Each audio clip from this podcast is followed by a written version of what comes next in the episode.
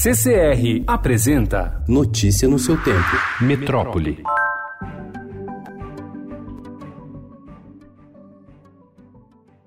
Um milésimo. Esse foi o avanço em um ano no Índice de Desenvolvimento Humano Brasileiro quando se compara o resultado de 2018 ao de 2017. Considerado alto, o IDH nacional ficou em 0,761 e colocou o Brasil na 79ª posição entre os 189 países e territórios mapeados pela ONU, mesmo lugar da Colômbia, nação marcada pelo conflito com o narcotráfico. No intervalo de um ano, o Brasil caiu uma colocação quando comparado ao restante do mundo, aponta o relatório do Programa das Nações Unidas Para o Desenvolvimento Humano, que será divulgado hoje.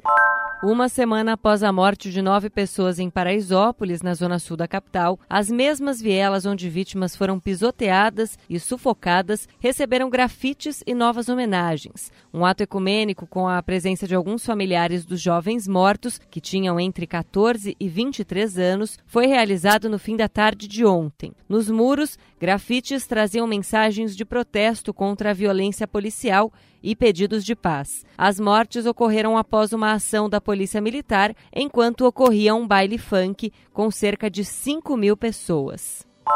O mercado de cubo mágico parece quase que infinito. É possível encontrar em lojas físicas e pela internet uma série de modelos diferentes do produto. Os preços variam de 10 a 350 reais. Crianças de todas as idades aprendem pela internet como montar o cubo e espalham a moda entre os amigos. Sucesso nos anos 80, o brinquedo ressurge em vários formatos. Professores aprovam. Eles dizem que o fenômeno é mundial e ajuda na concentração e no raciocínio lógico. Notícia no seu tempo. Oferecimento CCR